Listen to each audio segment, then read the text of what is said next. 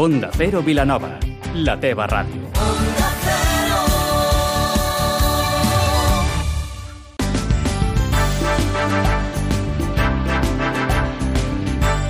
Más de uno Vilanova, amb Maria Gómez.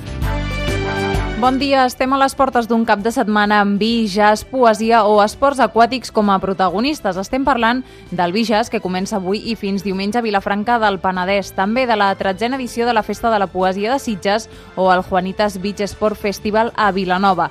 En parlarem de tots ells i aprofundim a l'entrevista del dia per conèixer les principals novetats del Vijas amb Maria Basagoda, responsable de comunicació i que organitza l'Acadèmia Tastavins. Avui és divendres 5 de juliol amb Vicenç Armero al control tècnic. Comencem.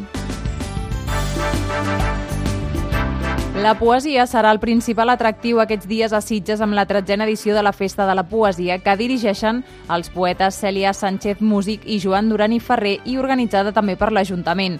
Una nova edició amb set poetes festejats com són Sebastià Parelló, Begoña Mezquita, Víctor Ubiols, Míriam Cano, Ernest Ferrés, Carmen Borja i Jaume C. Pons a l'Horda. Precisament ells són els protagonistes del que es coneix com la rebuda dels poetes i hem parlat amb Joan Duran, un dels directors, per saber en què consisteix. Fa una rebuda amb una banda de música, amb totes les autoritats, amb les pobilles i els hereus de Sitges, amb representants de les entitats, i llavors se'ls rep a l'estació de, de Sitges, com, a, com Rossinyol rebia els, els visitants eh, que, que, que venien a veure'l. Llavors es fa un recorregut per diferents carrers del centre de la vila i eh, la comitiva es va parant sota de diferents balcons i des d'aquests balcons es llancen clavells i es reciten poemes a càrrec de, de diferents personalitats, tant de la vila com de, com de fora de Sitges. Aquesta és només una de les activitats que des d'avui fins diumenge es portaran a terme Sitges a les que tothom hi està convidat. D'entre totes, en Joan ens en fa un tastet. Té una vocació absolutament participativa i tots els espectacles estan oberts a tothom. De fet, hi ha un espectacle avui divendres a, a la nit, al racó de la Calma, amb poetes joves i un trio musical. Tenim un recital de Cluenda, que és el recital principal, que el fem dissabte a la nit als Jardins del Retiro. Tot és, tot és obert. Després hi ha un espectacle que està dedicat als poetes, que és Captura d'ànimes, que es fa al Palau de Maricel el, el dissabte també. Una festa que té com a objectiu apropar la poesia a tothom i així poder-ne gaudir plegats. Les 13 edicions són una mostra de com l'interès per aquest gènere líric va en augment. Cita també pels més atrevits aquest, aquest cap de setmana a Vilanova i la Geltrú amb la setena edició del Juanitas Beach Sport Festival o el que és el mateix, un cap de setmana amb els esports de lliscament com a protagonistes.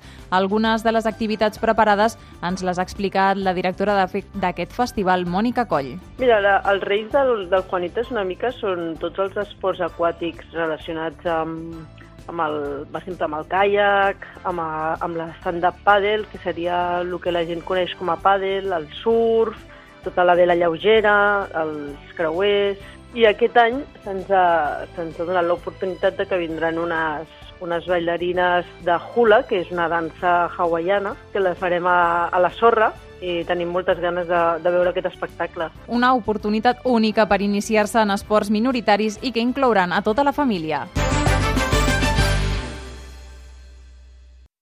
A l'entrevista d'avui volem conèixer què és el més destacat de la nova edició del Banc Sabadell Vijas 2019, que comença avui fins aquest diumenge. Tres dies on vins i caves del Penedès mariden amb el millor jazz internacional. I per descobrir què hi ha preparat per aquesta tretzena edició, podem parlar amb Maria Bassagoda, responsable de comunicació del Vijas, que organitza l'Acadèmia Tastavins. Maria, bon dia.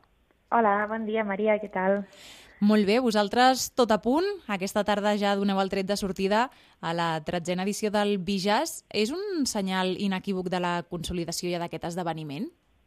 Sí, sí, sí, ja ho tenim tot preparat per la inauguració aquesta tarda i està totalment consolidat. Pensa que ja anem per la tretzena edició i és un festival que va començar com un acte molt petit i l'evolució que ha tingut és meteòrica, quasi, quasi. Estem, estem molt satisfets de l'evolució del festival i de com s'està consolidant en el panorama de, de fira de vins i també de, de festivals de música a Catalunya. Mm.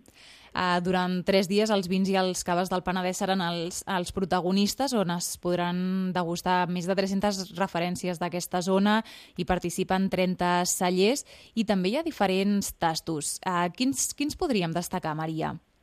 Sí, comptarem amb 19 tastos i maridatges que es repartiran entre el divendres, el dissabte i el diumenge, però per destacar-ne així coses diferents d'altres anys, Mm -hmm. podríem eh, destacar el tas dels vins guanyadors del 53è concurs dels tastadins de Penedès, que es van escollir el passat mes de maig, i a més a més tindrem la... estem molt contents de que la persona que dirigirà aquest tas serà la Meritxell Falgueres, doncs, que és molt, molt coneguda a nivell de, de sommelier i, i periodista, treballa en diferents mitjans, Mm -hmm. i vam contactar amb ella i va estar molt, molt contenta de poder participar i nosaltres encara més. No? Un altre tas que també és nou d'aquest any és el tas de luxe de la DO Cava i Fumats. Doncs la, la DO ens presentarà caves molt exclusius i aniran acompanyats de um, tonyina, salmó, bacallà, diferents productes selectes Mhm. fumats. I una altra cosa que també trenca molt, molt diferent, és el wine punk. El dissabte, 6 de juliol, a les 7 de la tarda, a la capella de Sant Joan, es- tindrem eh, 50 vins de petits elaboradors del Penedès. I allà trobarem coses doncs, molt diferents del que podem trobar a la fira de vins. Uh, dèiem que porteu 13 anys amb aquest esdeveniment. Uh, suposo que també és una manera de posar de manifest la qualitat dels vins d'aquí de casa. Una de les missions de l'Acadèmia de Tastadins és donar visibilitat i també rellevància a tots els productes de, del Penedès, concretament doncs, els, els vins i els caves, perquè creiem que són productes amb una qualitat molt alta i que cada cop més a, arreu de- d'Europa i també del món són, són coneguts. Però si fem accions conjuntes que, que maridin, no? com molt bé has dit, aquests productes amb altres coses com poden, fer el, ja- com poden ser el jazz de primer nivell, doncs fan que el donem durant un cap de setmana encara més notorietat a tots aquests productes. Clar, és que de fet, si ara parlàvem del vi, efectivament ens falta l'altra part de, de la parella, el jazz, uh Mhm. eh, que a més eh, teniu un cartell que recull eh, el millor del panorama del panorama internacional. Eh, quines són algunes de les propostes que també es podran escoltar aquests dies? Sí, estem molt satisfets amb, amb la qualitat del cartell. Um, cada any és un de, dels trets diferencials, que la qualitat del cartell moltes persones venen fins i tot expressament, ja reserven els dies per venir, um, a part de la Fira de Vins, doncs per, per poder gaudir d'aquests concerts que a més a més són, són gratuïts. Mm -hmm. Avui um, estrenem amb la nostra cap de cartell, la Madeleine Peiró, que actuarà a l'escenari de la plaça Jaume I. És una artista de, de molta... és una artista nord-americana i que destacaríem la qualitat i elegància que, de, de, les seves actua, de les seves actuacions. I el diumenge tenim una novetat que, de la qual estem molt satisfets, que és un, un concert per a un públic familiar. Nosaltres l'hem anomenat Kids and Jazz i tindrem l'hora del jazz de la dama de Gelabert. Um, és un, un format molt nou i estem segurs que, que serà un èxit i també, per què no, apropar aquest estil musical als més petits i que també doncs, el públic més familiar es trobi, trobi alguna activitat a fer que no sigui doncs, passejar per la fira, sinó una activitat més, més cultural.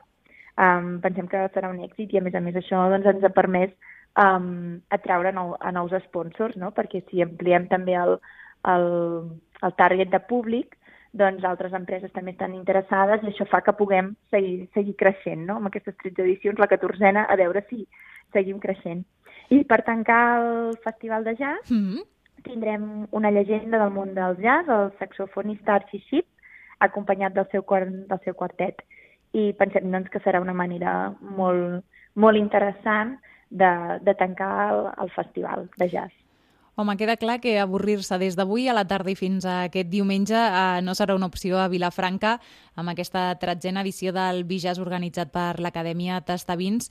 Maria, moltíssimes gràcies i a gaudir d'aquesta nova edició. Moltes gràcies a vosaltres. Abans d'acabar moment per repassar l'agenda, continuem parlant del Vijas perquè el Servei de Medi Ambient de l'Ajuntament de Vilafranca organitza un itinerari guiat entre vinyes a la zona de Sant Pau. Serà demà 6 de juliol, aprofitant que ara és quan a les vinyes es poden veure els petits fruits i també admirar així els ceps, com aprendre a diferenciar les varietats del raïm. Nosaltres ho deixem aquí, poden continuar escoltant tota la informació a Mas de Uno en aquesta mateixa sintonia. Que passin un molt bon cap de setmana.